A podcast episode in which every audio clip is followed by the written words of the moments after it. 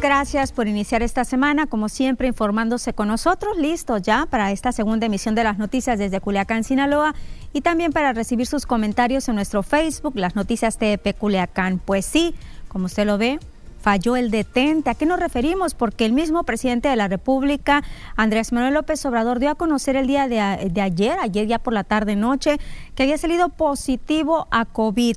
López Obrador se encuentra bien y fuerte tras dar positivo al coronavirus, sigue en pleno ejercicio de sus funciones como presidente, reveló la secretaria de Gobernación Olga Sánchez Cordero.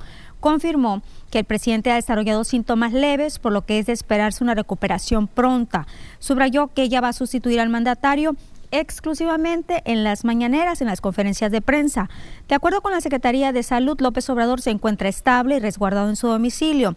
Un equipo multidisciplinario de especialistas en inmunología e infectología, encabezado por el secretario de Salud, Jorge Alcocer, está al pendiente del jefe del Estado.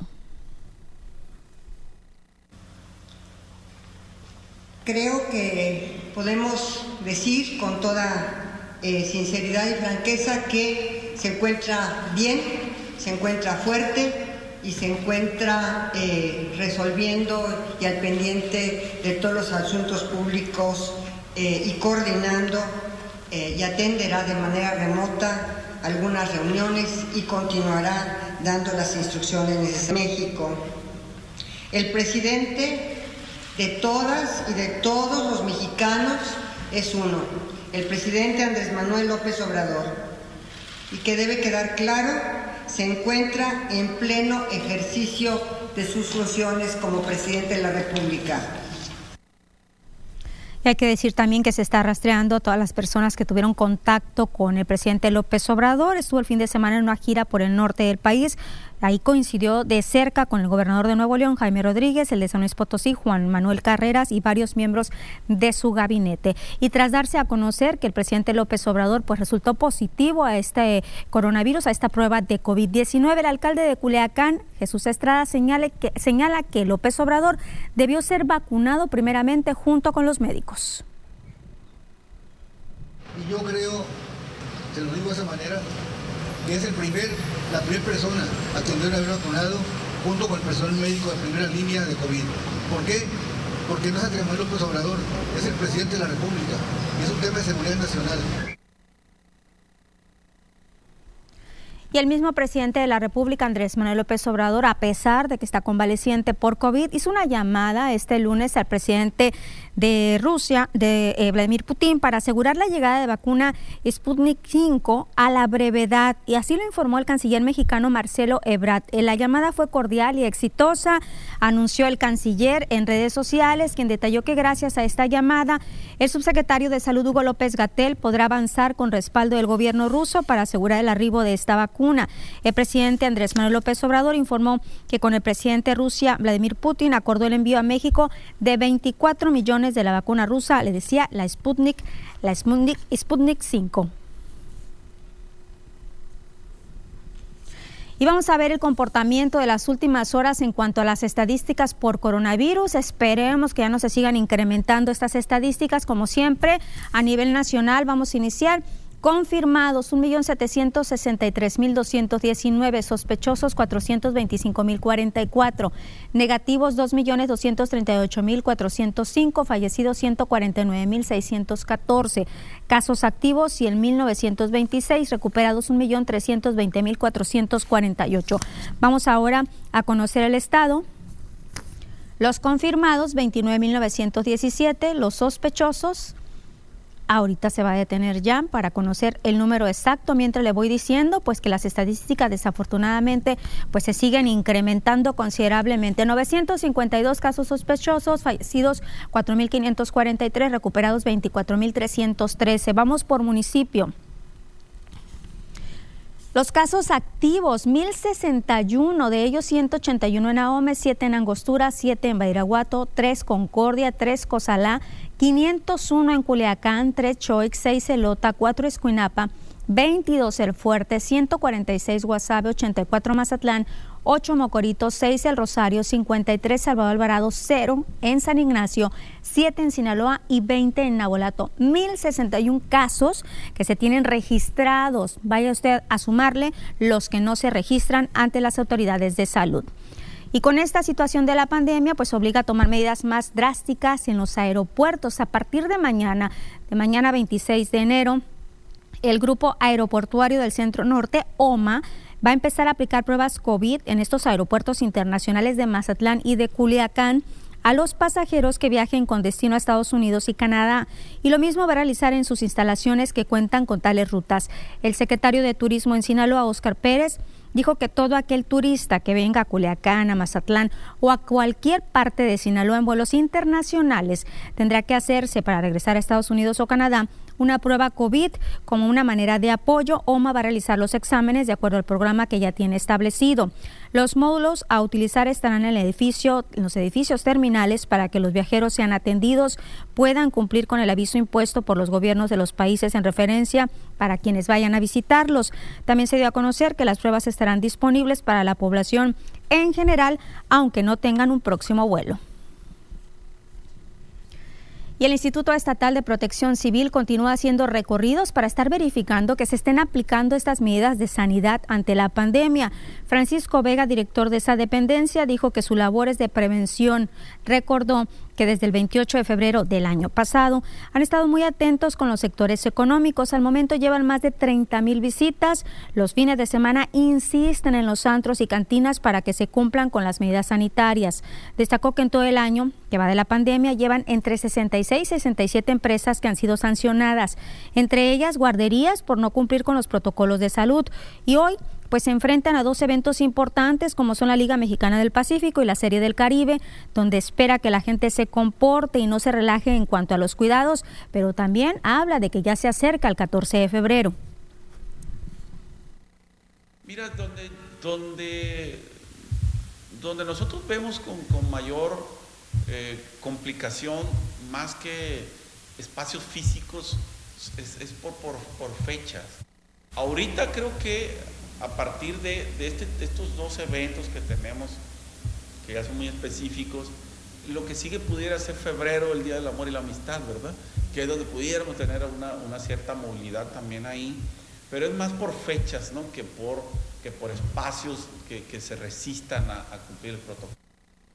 Lamentó que las estadísticas fueran a la alza, lo que habla que la gente se relajó de más en diciembre, no se limitó a realizar fiestas y posadas y también a la misma movilidad, la movilidad de las personas. Eh, si ustedes van a cualquier supermercado, cualquier eh, farmacia, de alguna manera vamos a ver que el protocolo está instalado. Pero el mayor reto lo seguimos teniendo ahorita en la parte privada, en el seno familiar, con los amigos, con los compadres, que, pensamos que, no nos va a pasar nada y que esto ya pasó y seguimos reuniéndonos, seguimos este, ampliando nuestras reuniones, eh, cenando. Y el alcalde de Culiacán, Jesús Estrada, informó que en breve va a sostener un encuentro de manera virtual, obviamente, con los síndicos los síndicos municipales para analizar nuevas medidas y disposiciones con la finalidad de mitigar estos altos números de contagios. Señaló que hasta el momento no se tiene contemplada alguna suspensión como ha ocurrido en otros estados del país. Dijo que en Culiacán serán más estrictos en que se cumplan las normativas de higiene y salud. De no ser así, van a proceder entonces a la clausura por un día o más, dependiendo en lo que se incumpla. Hasta ahorita tengo información de que están cumpliendo los, eh, los empresarios con las, eh, recomendaciones que hicimos. De otra manera vamos a terminar como la Ciudad de México, como Nuevo León, en Monterrey, especialmente o, bien como Guadalajara, que tienen cerrado la mayor parte de los comercios. Y aquí no queremos que llegar a eso. Las sanciones que se van a aplicar son clausuras de uno o más días o definitiva, cuando lo meriten. Pero ninguna clausura se va a hacer en el momento que se detecte la falta. No queremos causar daño ni molestia a la gente. Y señalo que debido a la pandemia quedan suspendidos los festejos por el Día de la Candelaria que se celebra el 2 de febrero. Verán la posibilidad de que ese día pues no se realicen misas para evitar aglomeraciones, así como tampoco se otorgarán permisos para vendedores ambulantes. De que no va a haber vendimias, no va a haber nada de nada en, el, los festejos. No hay permiso para vender ambulantes ni para que alguien se ponga a, hacer algo en esos días. Respecto a la iglesia, que eso le corresponde al clero, vamos a hablar con el señor obispo y con el sacerdote de la, de la iglesia para que nos apoyen y no haya misas eh, en ese día para evitar aglomeraciones. El párroco de Nuestra Señora de Quilá, Miguel Fajardo, señaló que por la pandemia se limitarán los festejos del Día de la Virgen de Quilá. Será pues muy diferente el día 2 de febrero y desde luego todo el novenario, porque tampoco dicen habrá todos los puestos que se establecen eh, alrededor de la iglesia, toda la plazuela. Por la pandemia nos limitaremos a que la gente venga principalmente a visitar la Santísima Virgen. Nos vamos a nuestra primera pausa. Al regreso hablaremos de la comparecencia del secretario de Salud.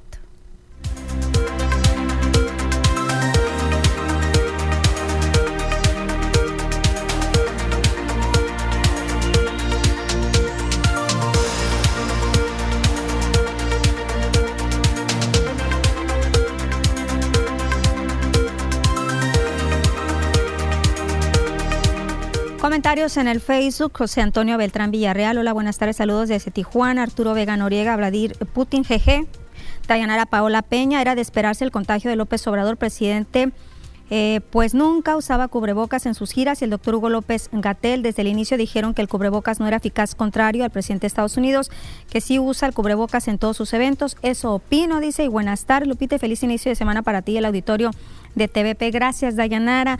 Por acá, Raúl López, gracias por compartirnos su problemática. Arnulfo Torres dice, buenas tardes, Lupita, ojalá AMLO se restablezca pronto, pero no usó cubrebocas en los eventos de ayer.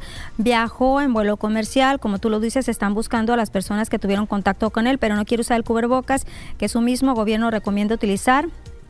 Un saludo al equipo. Noé González, los camioneros se pasan por el arco del triunfo las medidas de sanidad. Pues sí, el presidente López Obrador había señalado ya hace algunos días que él toda la semana se practicaba una prueba, específicamente el día martes, dice, para evitar estar contagiando a las personas.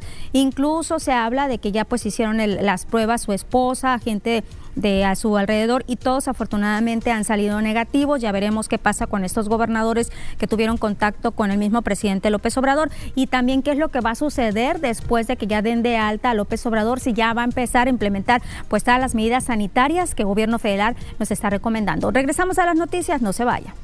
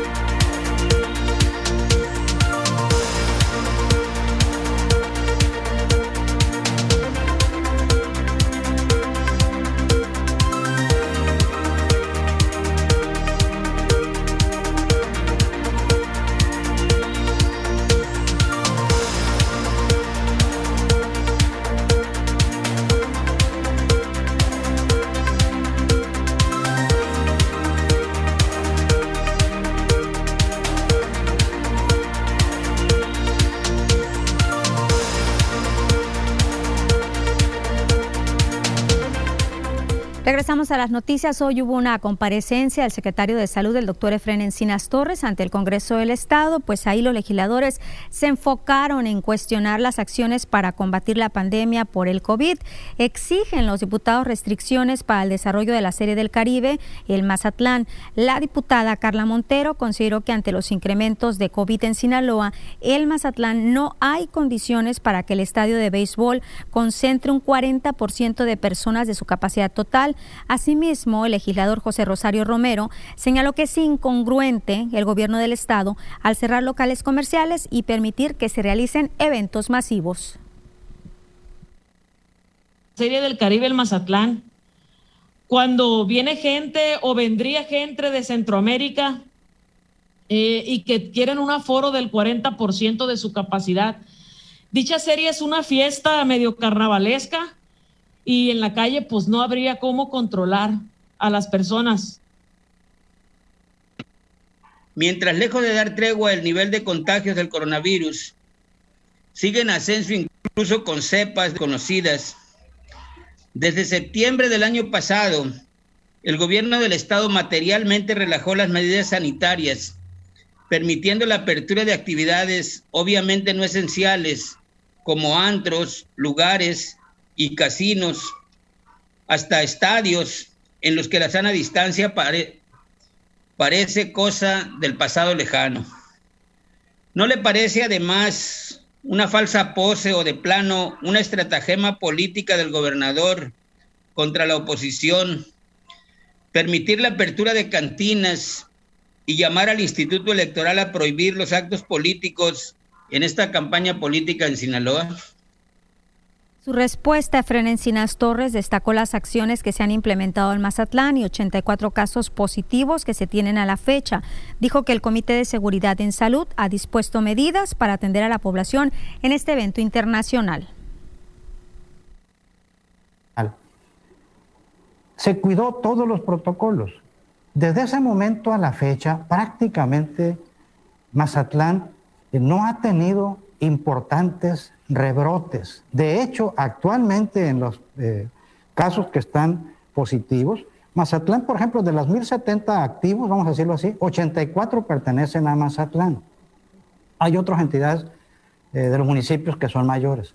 La Serie del Caribe es indudable un eh, modelo que permitirá cierta movilidad, indiscutiblemente como usted lo señala.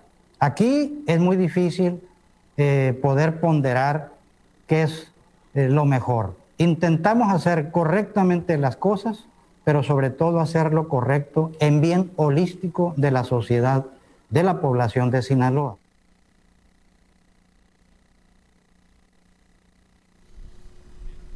Y entrega de tarjetas del programa emergente de apoyo alimentario no es transparentado, así lo acusa el diputado local de Morena, Pedro Villegas Lobo.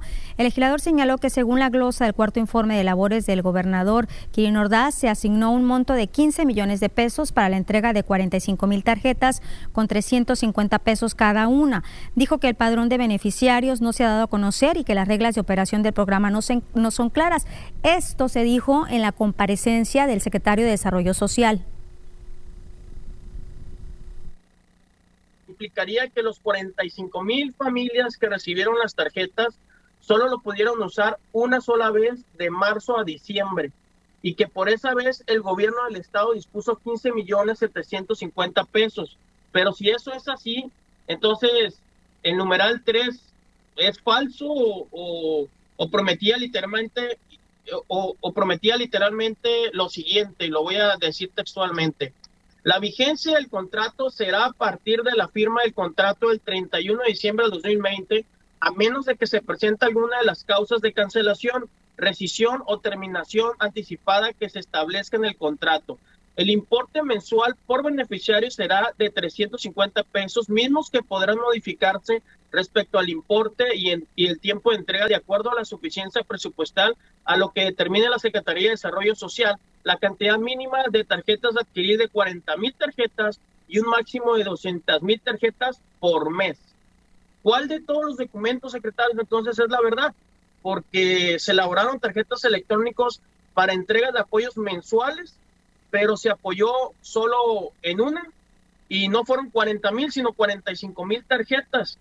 Entonces se pidieron 200 mil plásticos mensuales o 200 mil solamente por una vez. Ricardo Madrid Pérez, secretario de Desarrollo Social, aseguró que el programa se ha ejecutado con transparencia para atender a las familias que se quedaron sin empleo a causa de la pandemia. Pues tú lo decías bien, un mínimo de 40 mil tarjetas y un máximo de, de 200 mil tarjetas, es hasta 200 mil.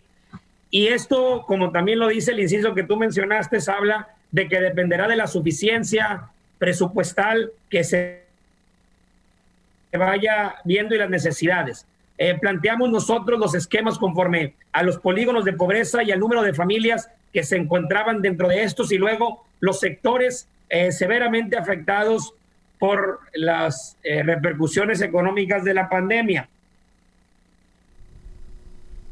Y vamos a cambiar de información. Jesús Armando Ramírez Guzmán, diputado local priista, pues está buscando la candidatura por el distrito 12 de Culiacán. Señala que pone por delante su hoja de vida limpia y resultados palpables. Comenta tener todos los elementos necesarios, por lo que está haciendo consensos para lograr su objetivo.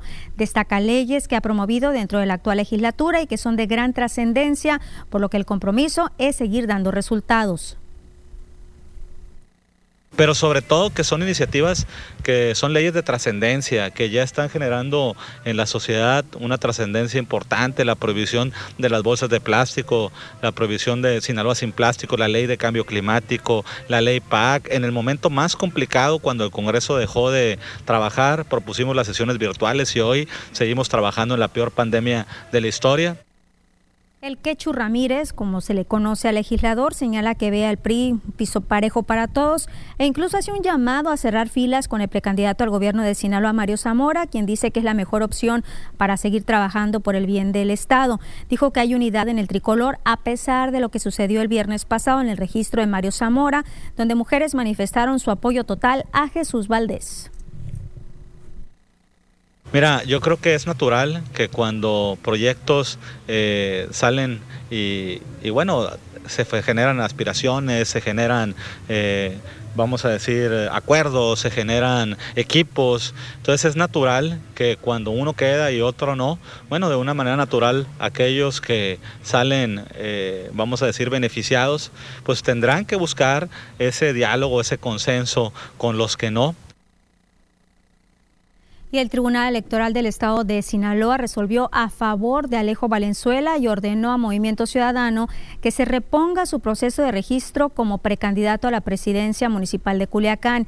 En el dictamen, el tribunal señala que el ciudadano alegó en su demanda que la citada Comisión Nacional no le otorgó el derecho de audiencia previa, pues aunque la convocatoria establecía que al momento de recibir las solicitudes de registro, la representación de esa comisión verificaría que se cumplieran con los requisitos y documentación estipulados en la convocatoria del partido para que en caso de insuficiencia documental se hiciera del conocimiento de inmediato a la persona interesada y ésta subsanara las omisiones dentro de un plazo de 48 horas contadas a partir de la recepción de la solicitud, pues dicha notificación no ocurrió Solo se declaró la improcedencia de su registro como precandidato sin darle la posibilidad de subsanar las supuestas irregularidades. Al haber quedado acreditada la violación al derecho fundamental de audiencia previsto en el artículo 14 de la Constitución Política de los Estados Unidos Mexicanos por parte de Movimiento Ciudadano, el agravio expuesto por el ciudadano pues resultó fundado. Y en el PAN hay renuncias. Alejandro Higuera Osuna, exalcalde de Mazatlán, presentó su renuncia al PAN después de haber militado 39 años. Dijo que renuncia por estar en contra de la alianza del PAN con su rival de toda la vida, el PRI. Junto con Alejandro Higuera se presentaron en la sede del partido en Culiacán un grupo de aproximadamente 50 panistas quienes también presentaron su renuncia. De acuerdo a la documentación que hicieron entrega en las oficinas del partido, pues en total fueron 150 renuncias. Adelantaron que se espera que haya más debido a la inconformidad que existe al interior de Acción Nacional entre ellas la del exalcalde de Salvador Alvarado, Gonzalo Camacho, el exsecretario del PAN, Luar López, entre otros.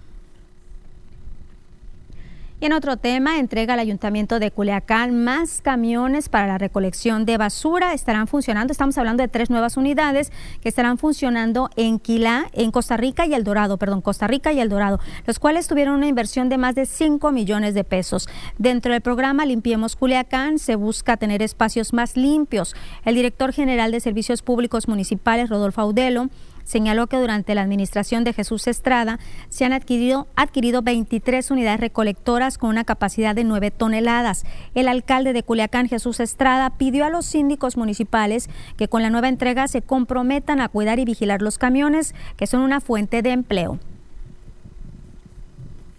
Estos camiones fueron adquiridos directamente para eso.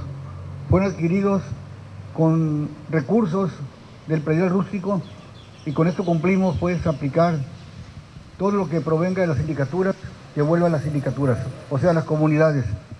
Eso está en la ley, eso hay que cumplirlo y no es un favor que le estamos haciendo. Son vehículos muy valiosos cuestan mucho dinero y por eso les pedimos con mucho respeto que se encarguen los síndicos municipales de vigilar el buen uso de los mismos. Nos vamos a pausa, seguimos transmitiendo en el Facebook las noticias de Peculiacán.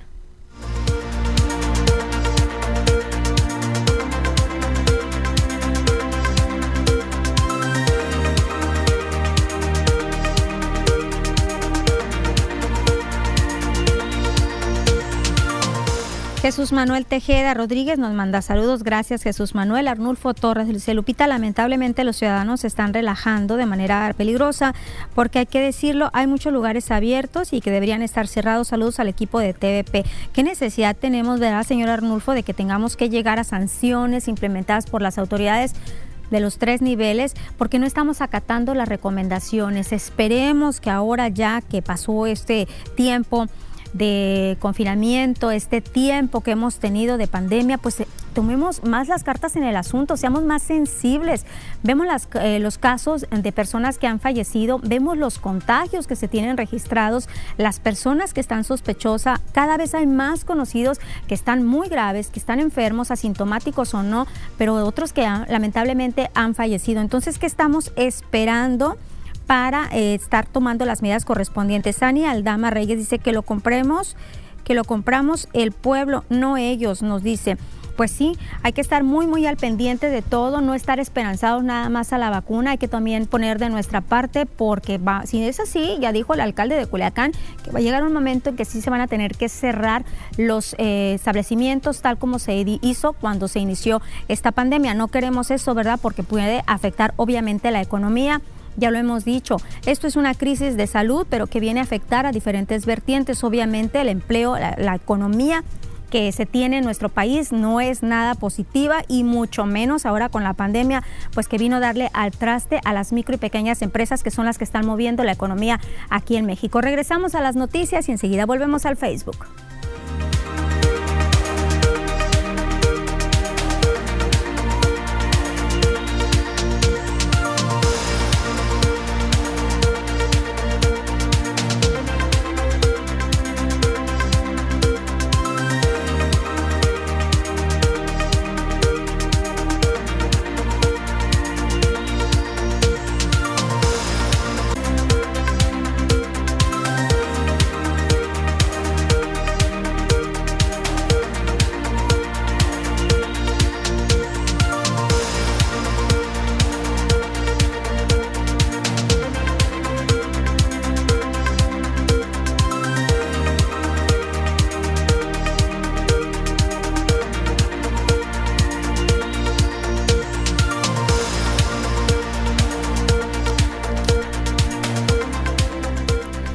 Sigue con nosotros en las noticias. Aquí en esta emisión le presentamos este caso de un jovencito de 16 años de edad neto, como se le conoce, que está desaparecido. Pues luego de que familiares de este menor, Javier Ernesto Vélez Pulido, fuera visto por última vez en la colonia Adolfo López Mateos y que su madre asegura que una patrulla de municipales se lo llevaron, el alcalde de Culiacán, Jesús Estrada, dio a conocer que la patrulla 0138, señalada por la madre de Neto, pues no corresponde al municipio.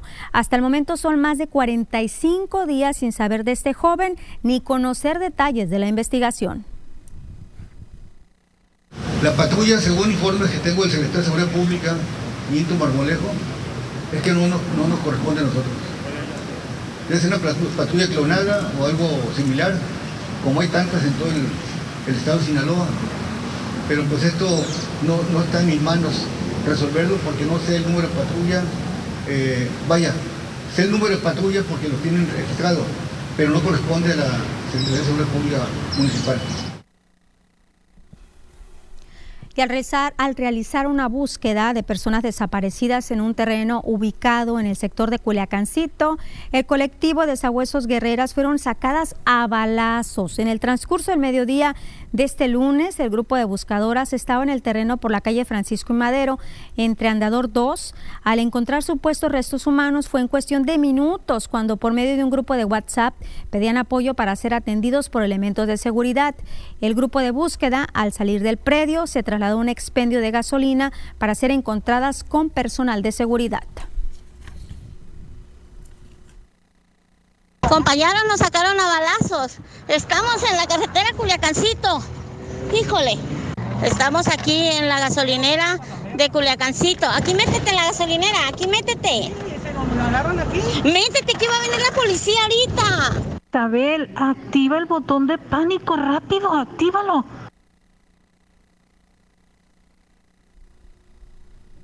Elementos del grupo elite de la Policía Estatal Preventiva aseguraron a una persona en posesión con posesión de armas cortas. Esto fue aquí en Culiacán durante la madrugada de hoy. Los uniformados realizaban recorridos de prevención y seguridad en las inmediaciones de la colonia Bugambilias cuando observaron un vehículo cuyo conductor trató de evadirlos al notar su presencia, por lo que imprimió mayor velocidad. Sobre la calle Navidad se logró que detuvieran la unidad, encontrándose entre sus pertenencias dos armas de fuego cortas, así como dos cargadores con cartuchos útiles. El joven vecino de Culiacancito fue asegurado y junto con las armas trasladado para ser puesto a disposición de las autoridades correspondientes para las investigaciones que marca la ley. Y el presidente municipal de Concordia, Felipe Garzón, participó en un accidente vehicular registrado la noche del sábado en un fraccionamiento de la zona norte de Mazatlán. El primer edil viajaba en una camioneta Honda de color blanco con la que impactó a otra camioneta, una Nissan de color negro, la cual luego del impacto pues quedó volcada. Este accidente ocurrió por el libramiento 2 y la avenida Paseo del Atlántico en uno de los accesos al fraccionamiento Real del Valle. De acuerdo a la información proporcionada en el lugar de los hechos, el responsable del accidente fue el alcalde de Concordia, quien resultó ileso. Al parecer conducía a exceso de velocidad.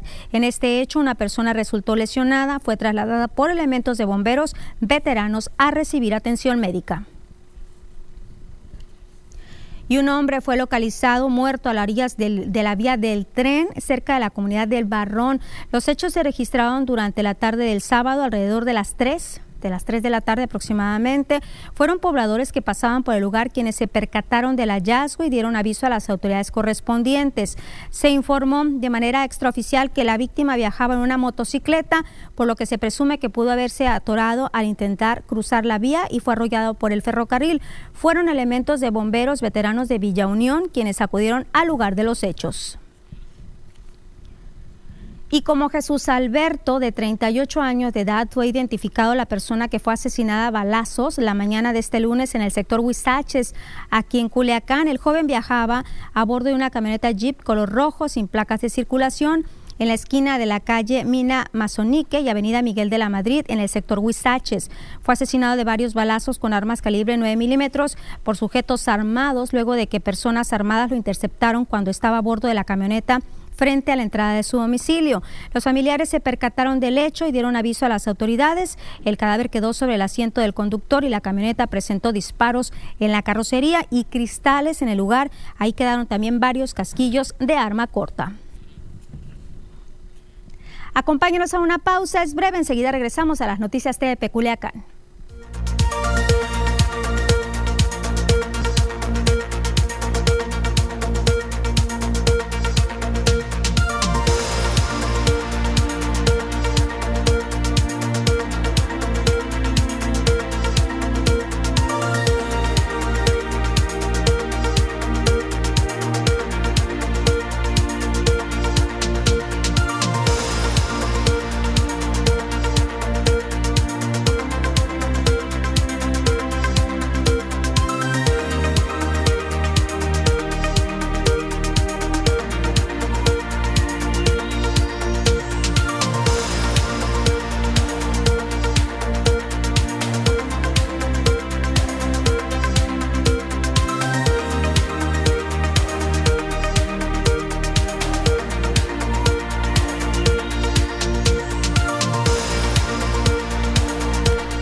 Ya Ani Aldama Reyes en el Facebook nos está diciendo, yo digo los carros colectivos, se refiere a los carros de basura que adquirió el ayuntamiento, estas tres nuevas unidades y que van a ser destinadas para sindicaturas.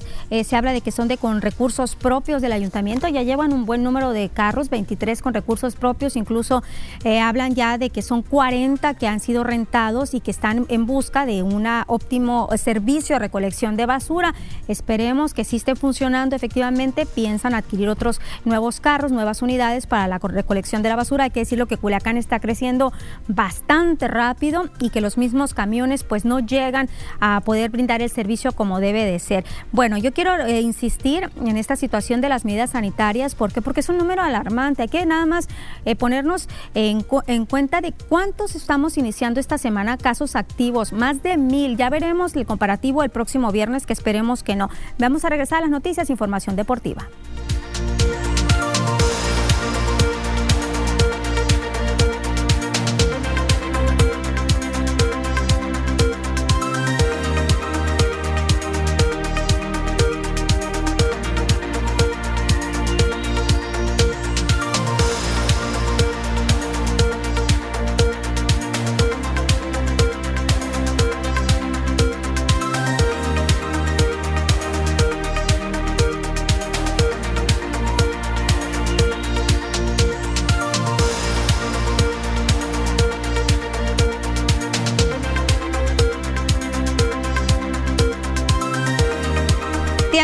Deportes. Avisaida Ispuro, ¿cómo estás? ¿Qué tal, Lupita? Muy bien, iniciando semana con todo lo que tiene que ver con los deportes. Mucha actividad, Avi, ¿no? Ya en los próximos días también, a pesar de la pandemia. A pesar de la pandemia y a ver cómo se pone el estadio de Culiacán ahora, ¿no? Porque se espera por ahí una buena cantidad de gente. En la Liga Mexicana en la del Pacífico. Final, la Mexicana del Pacífico. En Hermosillo se jugó sin aficionados. Hoy Culiacán con gente eh, asegurado los tres partidos, lunes, martes y miércoles. Bueno, pues ataca, Avi. Vámonos con la información deportiva. Muchas gracias, Lupita. Arrancamos precisamente con la final de la Liga Mexicana del Pacífico de Béisbol. Hoy el juego número 13 de la serie, la cual está empatada a un juego por bando. El primer compromiso se lo apuntó el pasado viernes el equipo de los Naranjeros, dos carreras contra uno. Gran picheo eh, de Ryan Verdugo, quien se apuntó la victoria con derrota para JC Ramírez. Pero el sábado, los tomateros de Culiacán ganaron el partido con gran labor en el montículo de Anthony Vázquez. También lo hizo de gran forma eh, Juan Pablo Ramas, pero el relevo de Culiacán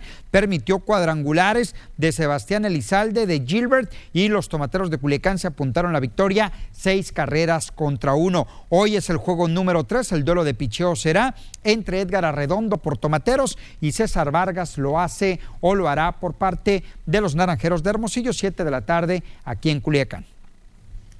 Equipos que ya están clasificados a la Serie del Caribe Mazatlán 2021, la cual se pone en marcha el próximo domingo. Vamos a ver el siguiente cuadro para mostrarles quiénes son los equipos que están ya clasificados a lo que es la Serie del Caribe. Las Águilas Ibaeñas por parte de República Dominicana, Criollos de Caguas va por Puerto Rico, Caimaneros por Colombia Caribes de ganar el juego número 4 estarán representando a Venezuela. Cardenales requiere ganar cuatro consecutivos y una selección de Panamá, por supuesto, por el país canalero. En México falta definir tomateros o naranjeros. Vámonos a la Liga MX, se disputó la jornada número 3, de hecho todavía continúa con dos partidos hoy y mañana y otro que va a quedar pendiente, pero el Mazatlán sí disputó partido correspondiente a la fecha 3 ante el Santos Laguna 0 por 0. Terminó este partido, repartieron puntos el equipo del Santos y el cuadro de el Mazatlán, un partido muy pero muy aburrido que Mazatlán pues no pudo ganar en su cancha. Vamos a escuchar a los técnicos, hablaron al final del partido. No, deja un gusto poco, sobre todo por lo que hicimos en el segundo tiempo. Creo que hicimos los méritos como para llevarnos al partido. Tuvimos más tranquilidad que en el primer tiempo, encontramos un poco más los espacios, algunas situaciones muy claras. Este, y bueno, Viconi tapó algunas pelotas de gol, algunas no definimos bien. Tuvimos nuestras oportunidades, sobre todo al principio del partido. El segundo tiempo hemos eh, dejado el último, los últimos 10 minutos un poco de confusión y ellos se nos vinieron encima con muchísimas faltas en contra, cometimos muchísimas faltas. Mazatlán recibe al Pachuca el próximo viernes. Se repite en casa el mismo Pachuca que va a enfrentar hoy al equipo del Cruz Azul. Querétaro, Querétaro le pegó dos goles contra cero a los Pumas de la UNAM. Anotaciones por parte de José Gurrola al minuto 21 y Ángel Sepúlveda, Sepúlveda al minuto 43. Marcaron la victoria del equipo queretano de dos goles contra cero sobre los Pumas. Siempre sí se va a jugar el eh, partido correspondiente a la jornada número 3 entre las Águilas del la América y el conjunto de Juárez. Este partido será el día de mañana en la cancha del Estadio Azteca. Hay que recordar que este duelo estaba programado para el sábado, pero por los casos de COVID-19 que presentó América, que fueron tres, el partido se movió para febrero, pero al ser solamente tres positivos de América, el partido sí podrá disputarse el día de mañana. Vámonos al fútbol femenil, la Liga MX, porque el Mazatlán FC recibió precisamente a las Águilas del América este fin de semana ahí en el crack. En el primer tanto lo marcó Melissa Ramos, apenas al minuto 3 era el gol del equipo del Mazatlán, pero cuando el juego concluía ya en la etapa de eh, agregado apareció Daniel Espinosa para marcar el gol de América con el cual terminan empatadas a un tanto. Cerramos con el fútbol americano de la NFL, el equipo de los jefes de Kansas City por parte de la conferencia americana y el cuadro de los Bucaneros de Tampa Bay por parte de la Liga Nacional van a disputar el Super Bowl, el Super Tazón el próximo 7 de febrero en Tampa Bay, Florida. Se quedaron en el camino empacadores de Green Bay y también el equipo de los Bills de Buffalo, Patrick Mahomes ante Tom Brady en lo que será este Super Bowl. Lo más importante, Lupita, en los deportes. esperar el 7.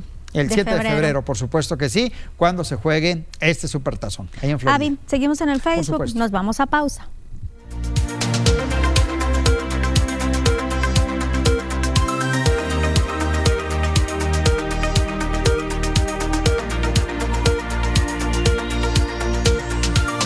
César Díaz nos dice, hola, buenas tardes. Buenas tardes, saludos. Ahorita leo tu comentario, eh, Roberto Beltrán.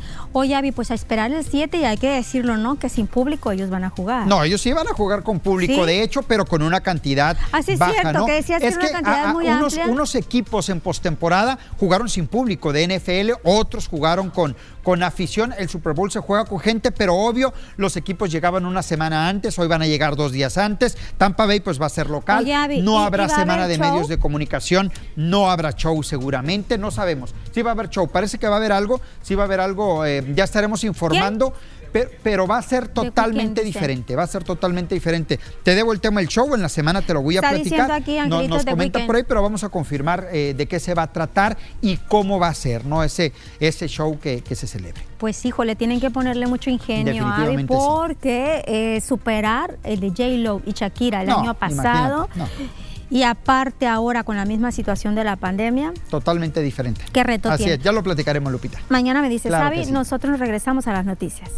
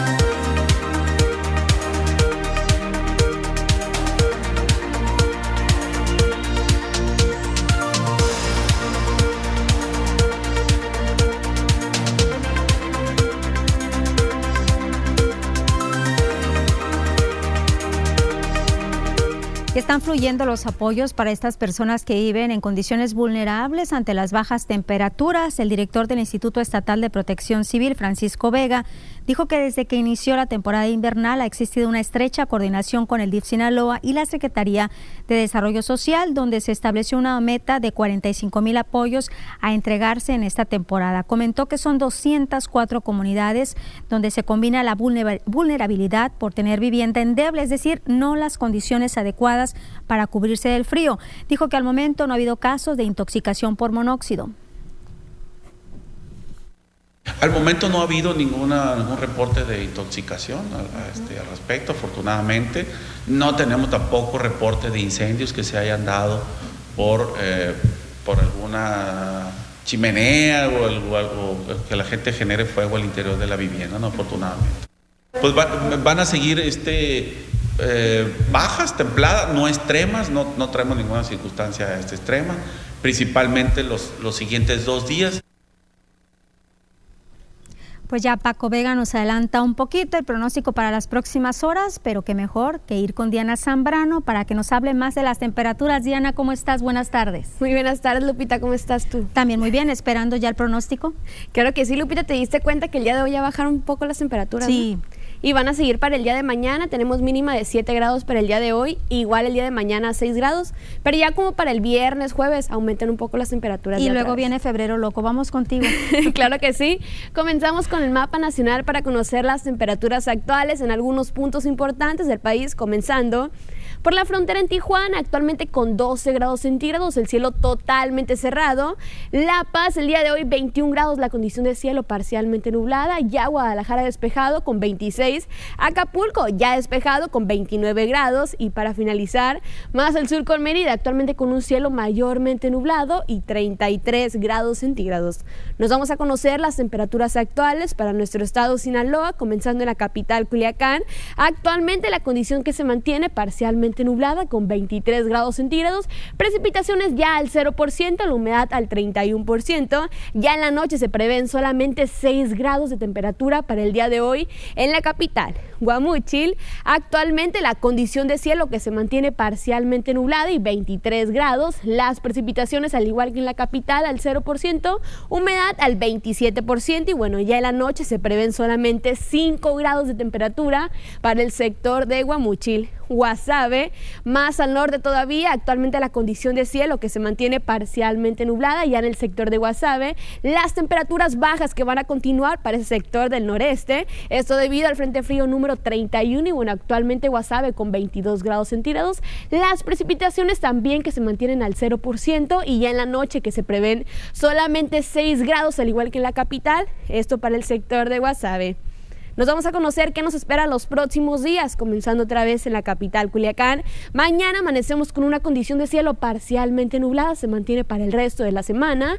Las máximas para el día de mañana que van a alcanzar son solamente los 25 grados centígrados, ya para el miércoles 31 grados y las mínimas que se prevén, ojo, para el día de mañana de 7 grados, ya para el jueves aumentan a 15 grados. Nos vamos ahora al sector de Guamuchil. Mañana la máxima que alcanza solamente los 24 grados. Cielos parcialmente nublados para martes, miércoles y jueves. Las mínimas que se prevén de entre 6 y 13 grados para el sector de Guamuchil. Guasave y ya para finalizar. Aquí tenemos condiciones de cielo también parcialmente nubladas, las máximas que van a variar entre los 28 grados y los 23 grados para el día martes, las mínimas que se prevén de entre 7 y 12 grados, esto debido a lo que comentábamos del Frente Frío número 31. Continuamos contigo, Lupita. Pues bueno, hay que estar muy al pendiente de cómo están variando estas temperaturas, ¿no? Para evitar enfermedades. Diana, te agradezco siempre el reporte y nosotros nos vamos a pausa y enseguida volvemos a las noticias.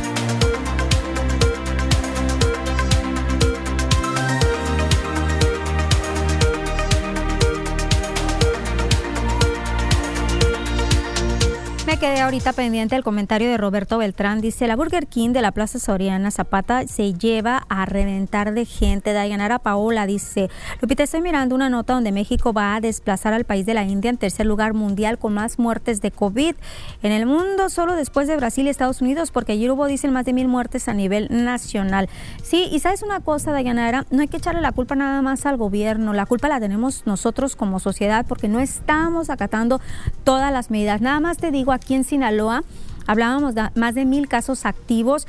Hay 107 nuevos casos, es el reporte que tienen de las últimas horas. Hay, sí, afortunadamente 96 casos recuperados, pero hay 14 nuevos fallecimientos. Se habla de un 68%, un número considerable de camas disponibles en el estado, pero pues eso no hay que estar esperanzados, ¿no?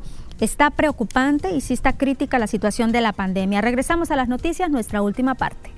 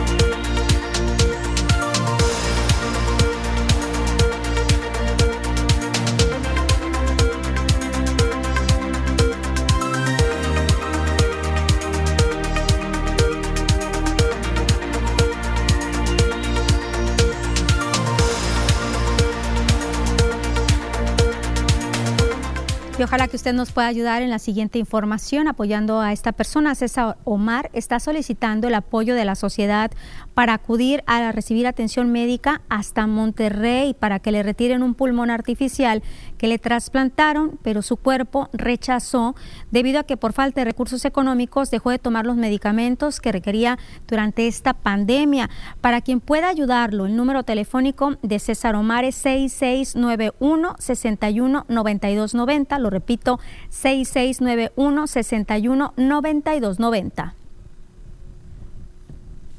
Pues se vino la pandemia y para mí prácticamente se me cerró el mundo porque lugares donde yo recibía el apoyo, donde estaban cerrados, no evitaba salir lo más lo menos posible para, para no contagiarme.